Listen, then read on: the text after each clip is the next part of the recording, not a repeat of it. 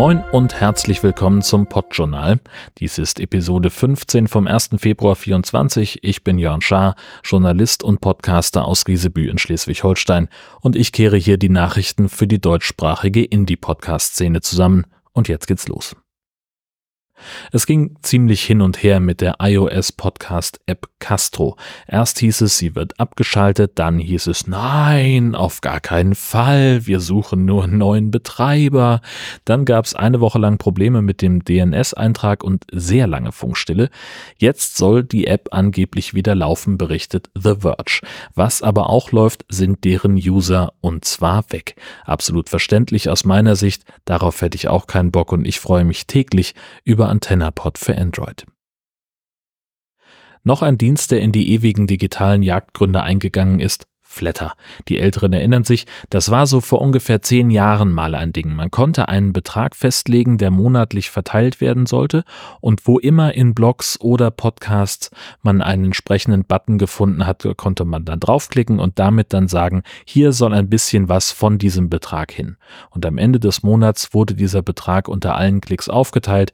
Das war eigentlich ein ziemlich schönes System, das viel Potenzial und auch einige Fans hatte bis die Verantwortlichen es kaputt gemacht haben und es fast niemand mehr nutzen wollte. Jetzt ist das Ding abgeschaltet. Heise hat noch eine Art Nachruf geschrieben, den ich in den Shownotes verlinke. Die MacherInnen von Castopod haben den Castopod Index veröffentlicht, eine Art Programmzeitschrift mit allen Podcasts, die über Castopod verteilt werden. Bei denen, die ihre Downloads durch OP3 leiten, gibt es auch sehr genaue Abrufzahlen. Das Podjournal ist dort auch vertreten. Ich bin aber ein bisschen DSGVO-skeptisch, was OP3 angeht und lasse dann noch die Finger weg. Aber zurück zum Index. 30 deutschsprachige Produktionen laufen derzeit auf Castopod und das sind fast 50 Prozent der dort gelisteten Podcasts. Insgesamt sind es 64. In den Release Notes der aktuellen Version von Podcast Addict habe ich den Hinweis gefunden, dass es dort nach dem Support von YouTube-Kanälen jetzt auch möglich ist, Twitch-Kanäle direkt aus Podcast Addict zu abonnieren. Die Videos direkt in der App anzusehen, ist aber noch nicht möglich. Gegen Ende des Monats waren alle ganz aufgeregt. Apple erstellt jetzt automatische Transkripte von Podcasts und nutzt dabei explizit den Podcasting 2.0 Standard. Wer jetzt schon Transkription im VTT oder SRT-Format ausliefert, ist im Vorteil, denn diese kann man bevorzugt behandeln lassen, wenn man das aktiv in Apple Podcasts Connect einstellt. Castopods-Installationen liefern Transkripte standardmäßig mit aus, auch Podlove bietet eine entsprechende Option. Jetzt müssen Podcastende diese Chance nur noch nutzen, denn automatisch erstellte Transkriptionen sind meistens richtig mies. Ich empfehle die Transkription mit Whisper, die ist bei Auphonic kostenlos integriert und man hat damit nur noch wenig Korrekturarbeit. Wer gerne rumbastelt, der kann Whisper sogar lokal auf dem eigenen Gerät laufen lassen. Gleichzeitig finde ich es richtig blöd, dass man erst noch ein Häkchen setzen muss. Apple könnte auch einfach im Feed nach Transkripten suchen, das wäre definitiv schlauer. Was ich zu diesem Update auch gehört habe von einigen Podcastenden, dass es zunehmend Probleme mit dieser Version von Apple Podcasts äh, zu geben scheint. Episoden können dort nicht wiedergegeben, weil in den Metadaten irgendwelche Angaben fehlen. Es gab auch noch Fehlerbeschreibungen, die ich überhaupt gar nicht nachvollziehen kann. Ich kann das selbst nicht testen.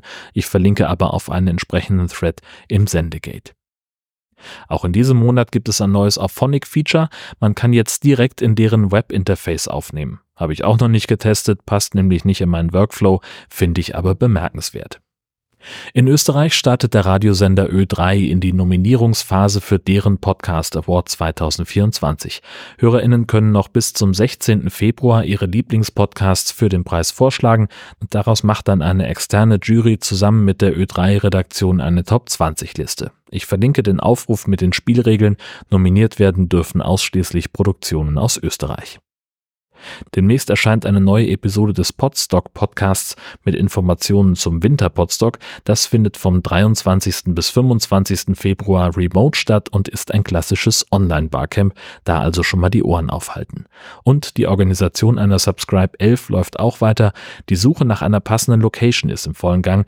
Was die Anforderungen sind, das steht in einem Thread im Sendegate. Den Link dazu gibt es in den Show Notes. Das war's für diesen Monat. Anregungen, Feedback und Kritik erreichen mich immer unter redaktion.podjournal.de und wenn meine Castopod-Instanz sauber generiert und wenn man eine Castopod-Instanz sauber föderiert, auch im Fediverse, aber das ist leider nicht immer der Fall. Wir hören uns in vier Wochen. Tschüss.